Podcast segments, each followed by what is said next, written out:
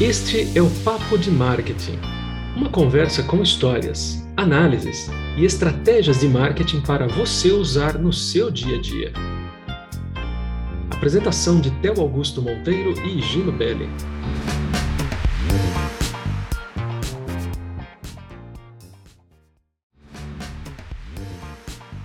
O Papo de Marketing começa agora. Eu sou Theo Augusto Monteiro e aqui comigo Higino Belli.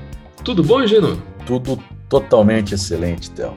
Mas totalmente excelente você falou semana passada. De novo? Então eu posso falar inglês com sotaque árabe, então? Pode. Everything is very good. Pronto. Muito bom. Muito bom. Ô, Higino. Opa. Você já ouviu falar do termo elevator pitch? Hum, elevator sim, mas pitch? Pitch não, né? Pois é. Que quer dizer elevator pitch, tá? Pois é, Gino. Olha, o elevator pitch ele também é chamado de discurso de elevador. Ele é uma maneira breve, e quando eu falo breve, é breve mesmo. Pense 30 segundos, por exemplo. É uma maneira breve de você se apresentar, passar um ou dois pontos-chave e fazer uma conexão com alguém. Ele é chamado de elevator pitch porque leva aproximadamente a mesma quantidade de tempo que você gostaria andando de elevador com alguém. Quer dizer, andando não, né? Você sobe ou desce de elevador. Se por acaso você esbarrar com alguém em um elevador e este alguém for uma pessoa que você está morrendo de vontade de conhecer, pense em como você se apresentará, transmitirá seu ponto de vista e pedirá para ficar conectado, tudo antes que essa pessoa saia do elevador. Assim, os elevator pitches, né, eles são muito úteis para se ter um, em mente sempre que você estiver em um evento em que pelo menos tem a chance né, de encontrar um emprego em potencial e também conexões da sua rede profissional.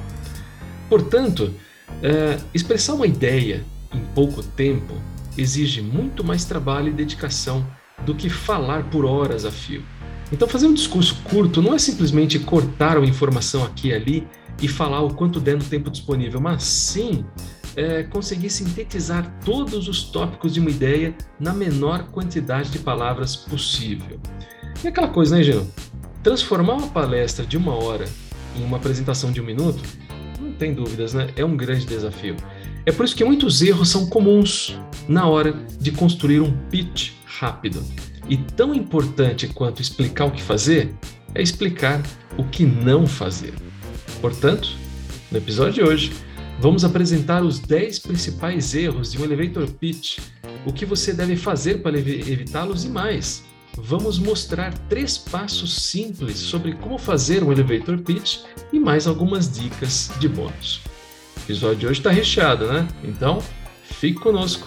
Ajuste o seu fone aumente o seu volume, porque o papo de marketing está começando.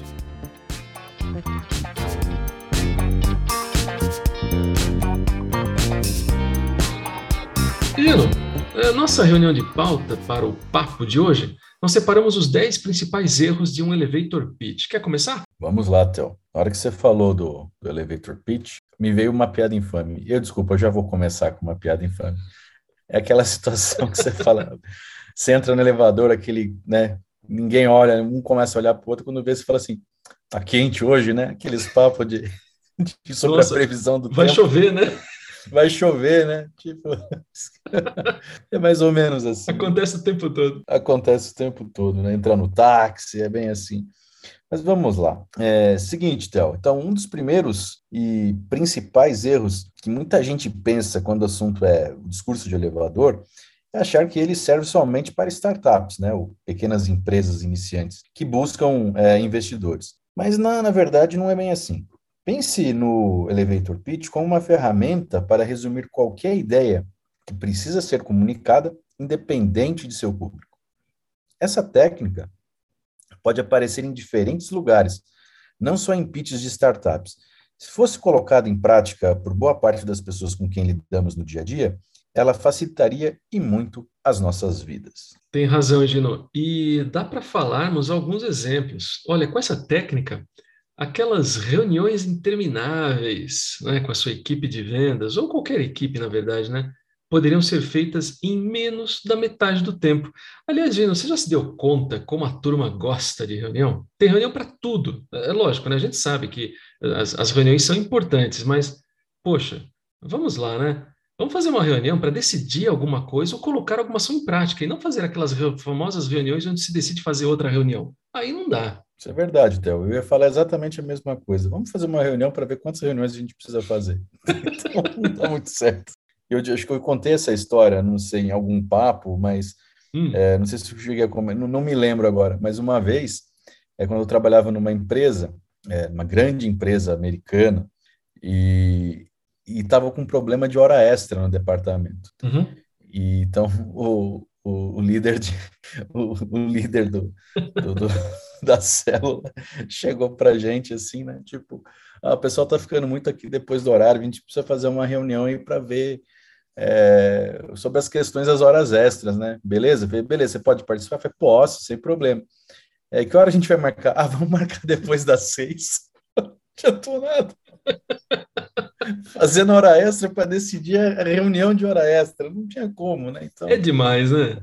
É, é demais, né? Não, não, dá certo. E é isso mesmo, Gino. E olha, e mais, aqueles 10 minutos que te deram para falar durante uma apresentação de vendas, por exemplo, podem se transformar em uma oportunidade perfeita para você passar o, o seu recado. Ou aqueles encontros inesperados com potenciais clientes no meio de um evento também podem ser o melhor momento para vender o seu peixe, mesmo que a próxima palestra esteja pronta para começar.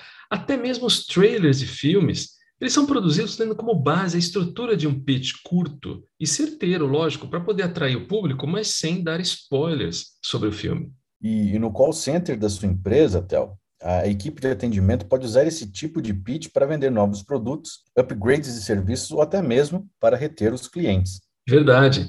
E o mesmo conceito também se aplica nas redes sociais, onde nem sempre aquele textão, né, aquele tratado que muita gente costuma escrever, é bem-vindo. Né? Se é para vender a sua ideia, então você precisará atrair atenção em poucas, para não dizer pouquíssimas palavras. E o mesmo vale para os descritivos breves em folders, né, flyers e outros materiais impressos. Né? Ou, ou as primeiras palavras são atraentes o suficiente, ou o papel vai para lata do lixo, vai virar rascunho, vai virar qualquer coisa menos converter em produto ou serviço.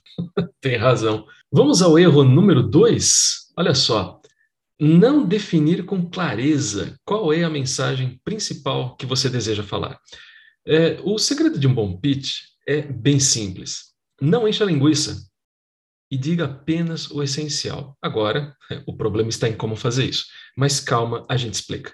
É comum, né, Théo, que todas as ideias que nós temos na cabeça pareçam super legais e dignas de serem contadas. No meu caso, particularmente, de uma maneira muito humilde, todas as minhas ideias são excelentes. Né?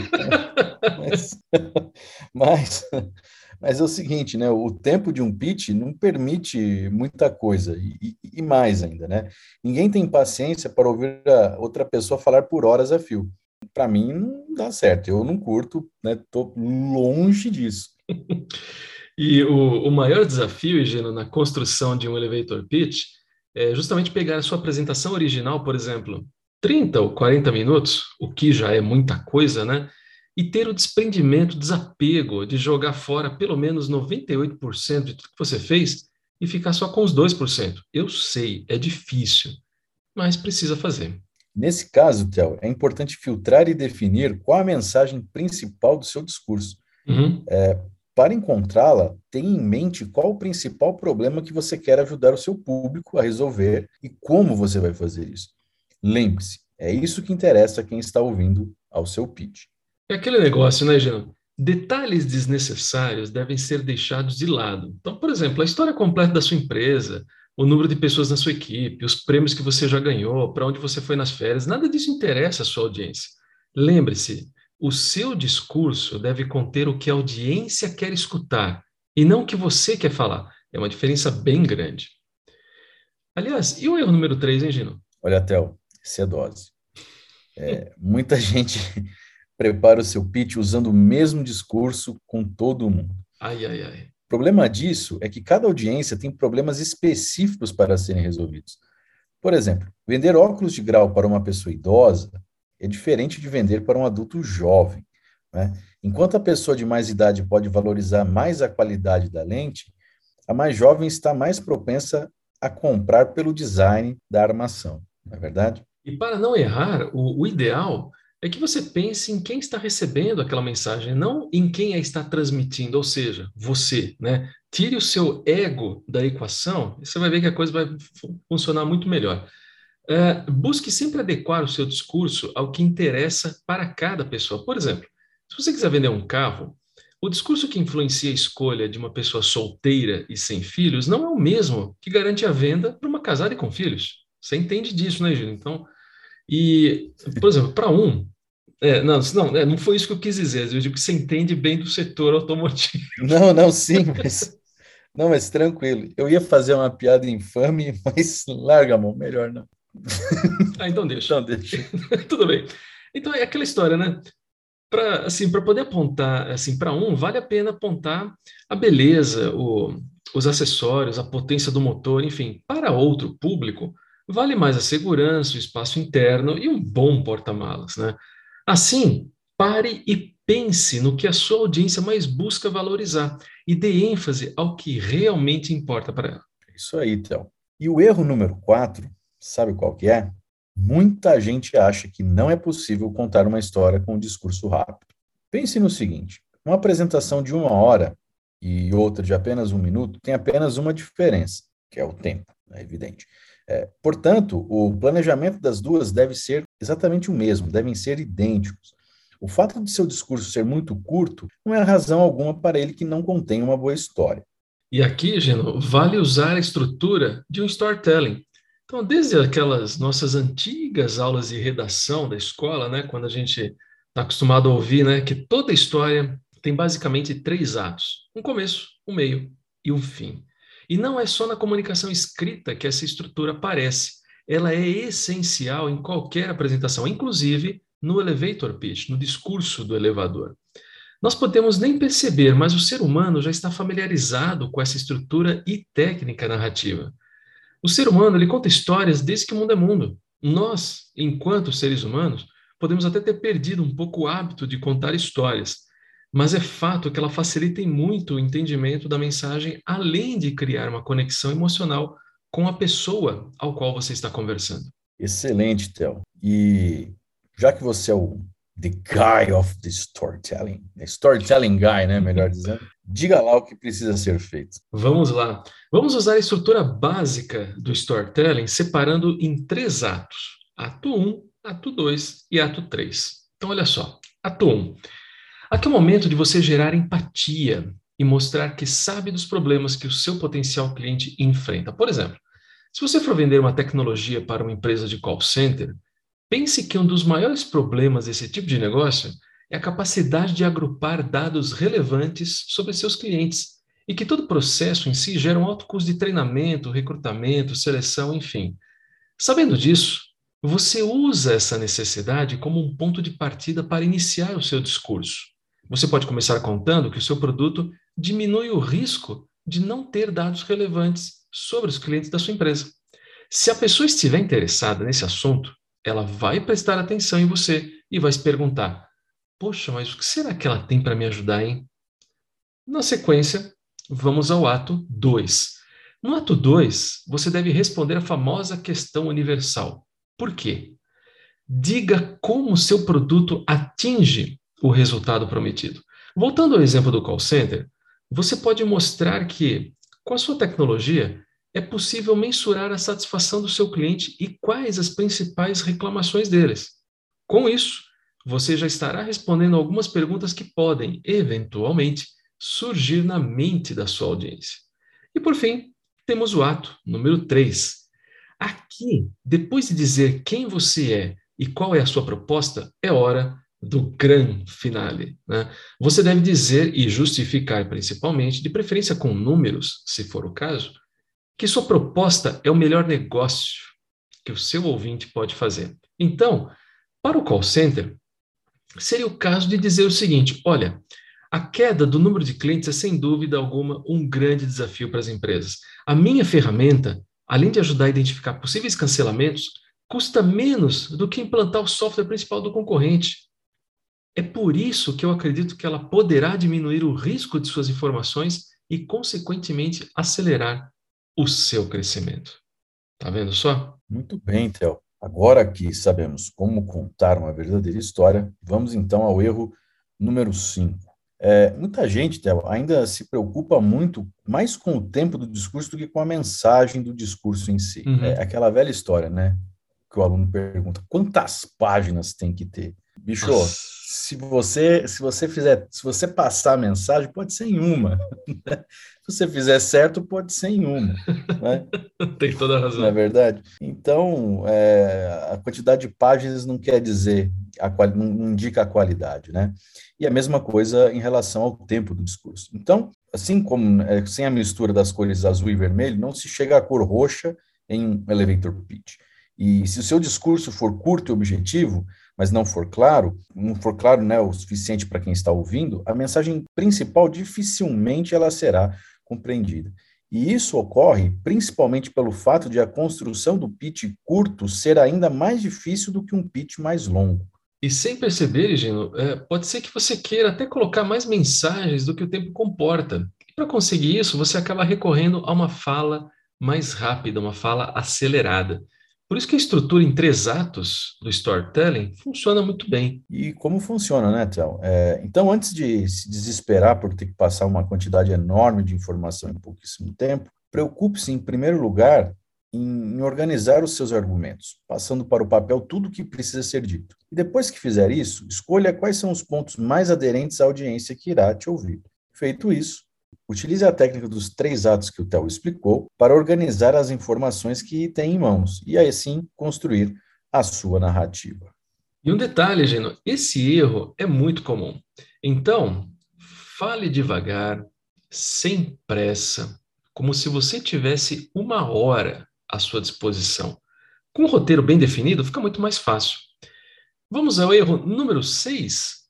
Sabe o que acontece de errado também na construção de um elevator pitch, Geno? Não ser explícito no call to action. Pois é. É o seguinte: pense no elevator pitch como a única chance de você expor suas ideias e chamar atenção para o seu negócio. Sendo assim, nunca, jamais encerre sua fala sem deixar claro para a pessoa que está lhe ouvindo qual é o próximo passo que você deseja que ela dê. Pode ser, por exemplo, como eles podem entrar em contato com você, ou saber mais sobre o que você está apresentando, uma coisa é certa: sem um call to action, você perderá uma grande oportunidade. E, e, para não perder essa oportunidade, a primeira coisa que você deve ter em mente é que o pitch precisa garantir que a pessoa está lhe ouvindo, fique interessada pelo que você tem a dizer. Não deixe o agendamento do próximo encontro totalmente nas mãos dele. Se você achar que vale uma demonstração da sua solução, coloque-se à disposição. E ainda, se for o caso, vale até sugerir uma data ou um momento para um novo encontro. Use sua criatividade, mas não deixe de fazer um call to action. Ih, rapaz, o erro número 7 é uma verdadeira casca de banana, viu? Olha, tem coisa pior do que chegar despreparado para um pitch? Pois é, o tempo já é escasso, você tem muito a dizer, agora imagina perder essa oportunidade dizendo coisas que a audiência já sabe. Além disso, no final de sua apresentação, antes de decidir se deseja um segundo encontro, a pessoa pode pedir alguns números para você. Aí, meu amigo, se você não der as respostas imediatamente, olha, pode perder a sua credibilidade. De fato, Théo, o que um potencial cliente precisa ter é a certeza de que você realmente pode cumprir o que promete. E para não dar essa escorregada nessa casca de banana, quando for possível, faça uma análise das informações que a pessoa já sabe e evite gastar seu pouco tempo com informações redundantes. Uma vez que nunca se sabe, não é, quando as oportunidades podem surgir, não é, Geno? O, o melhor é ter os principais números sobre o seu negócio ou ideia em sua mente. Vai que você dedicar com aquele CEO da empresa no estacionamento e tem apenas o tempo até chegar ao carro para falar do, do seu projeto. Se ele te perguntar quais áreas serão afetadas e qual o retorno sobre o investimento, então é bom que você tenha a resposta de bate-pronto. Caso contrário, entrará na lista de sugestões e morrerá por ali mesmo. Ou ele diz o seguinte: passa no RH na segunda. e olha lá. E olha lá, né? Então, vai ser isso. Passadinha lá, o pessoal vai entrar em contato com você. Né? Então, mas é. Sabe-se lá quando. Pois é, preparo é importante, né? Então, uma dica é que durante sua apresentação você não deve é, dedicar muito tempo para falar de você. Você deve destacar apenas os números mais importantes que estejam relacionados à proposta do que está sendo feito. É, no caso de um discurso agendado, deixe em mãos uma apresentação pronta, seja um PDF, um PowerPoint, um Keynote, o que for em algum outro documento para comprovar o que você está dizendo. E o erro número 8, Gino? Ah, esse também é dose, é outra dose. Então, eu diria, eu diria que é até pior do que a casca de banana aí que você acabou de comentar. Você já ouviu alguém decorar um texto e falar como um, um robô? É coisa complicada, né? É igual. É, é. É, é, igual quando é, você chega no, em, em call center, né? A pessoa vai te explicar lá, ó, liga lá a, a, Letícia do banco X, né? Porque tem um monte de Letícia que trabalha para tudo quanto é banco, né? Daí ela, é, um dia ela te liga, ela é do Santander, outra ela é do Itaú, daí ela vai falar lá. Pergunta uma coisa fora do script dela. É, ela engasga, ela volta. Uh, ou trava. trava, dá um bug, bug, buga o sistema, né? Então, não é legal você falar como um robô, né? Então, mas acredite, isso acontece muito em reuniões do dia a dia. É, é muito comum e as pessoas não percebem que fazem isso. E quando isso acontece, a audiência pode ter a impressão de que o apresentador não sabe o que está falando e apenas decorou um texto. Né? E isso, claro, gera desconfiança. E muitas pessoas fazem isso, Gino, para garantir que não haja deslizes em seu discurso. O problema é que dá para perceber de longe quando o discurso é memorizado. A fala sai literalmente robotizada, bem a lá exterminador, né? I'll be back. o, o, apresentador fica duro, ele não, não, consegue improvisar, a linguagem corporal é um verdadeiro desastre, não fica bem. Esse é um típico problema em pitches de atendimento em call center. É, quem nunca teve a experiência de ser atendido por alguém falando como um robô ao receber a ligação? Pois é. Terrível, terrível. E para evitar esse tipo de coisa, vamos lembrar o que sempre falamos aos nossos alunos, não é, Gino? De que não devemos decorar o conteúdo para uma prova, mas sim entender aquele tema. Pois é, ele também se aplica aqui. Então, para resumir, Entenda quais são os objetivos de cada ato do seu roteiro e dê margem a um pouco de improvisação. Não faz mal. Tenha em mente que a emoção é a chave para se conectar verdadeiramente com a sua audiência. Em um discurso robotizado, a emoção fica de fora e as chances de sucesso são mínimas. Exatamente, então. Tudo que você decora, você esquece, né? Mas uhum. o que você entende, você, você, ah. você passa, né? Você consegue é entregar. E o penúltimo erro, o número 9, é não levar em conta o momento do interlocutor. Suponha que você encontre no corredor da empresa aquele executivo com agenda superlotada com quem você quer conversar há tempos. Se você tem um discurso em mente, a sua primeira reação será mandar bala, né? Pau no gato, vai sair falando.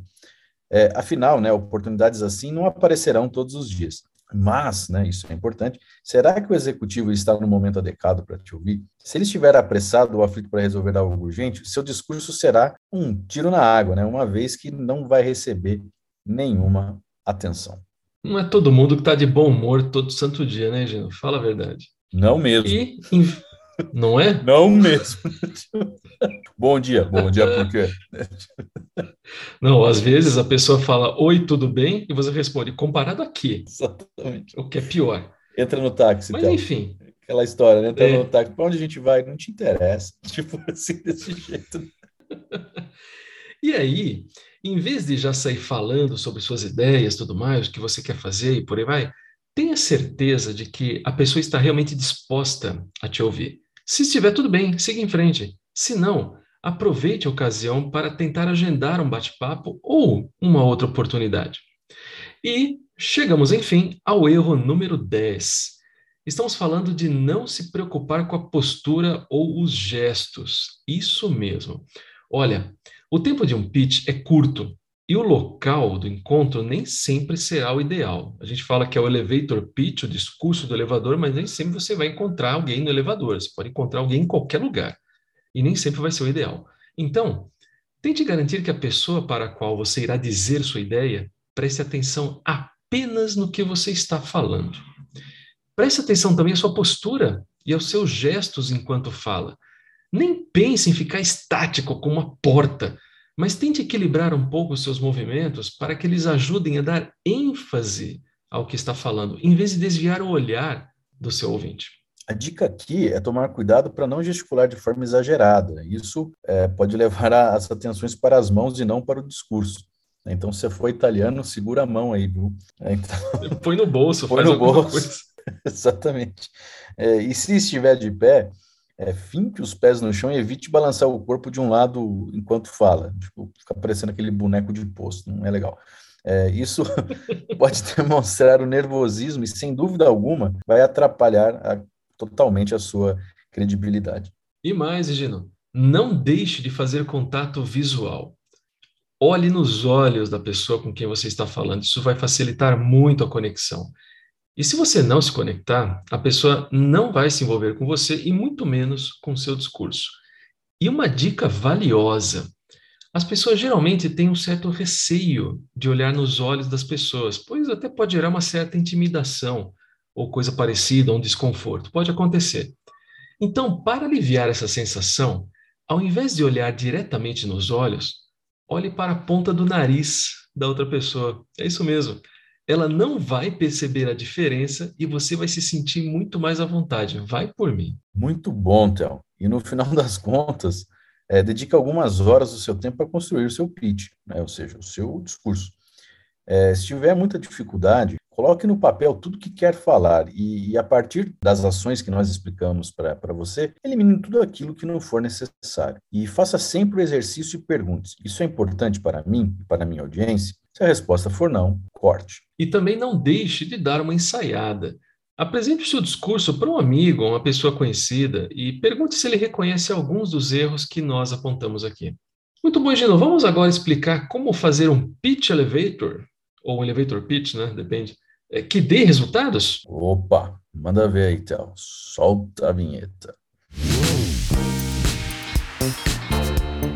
É o seguinte, um bom elevator pitch precisa fazer algo acontecer. E quando você divide em partes e as leva uma de cada vez, fica muito mais fácil e até certo ponto divertido.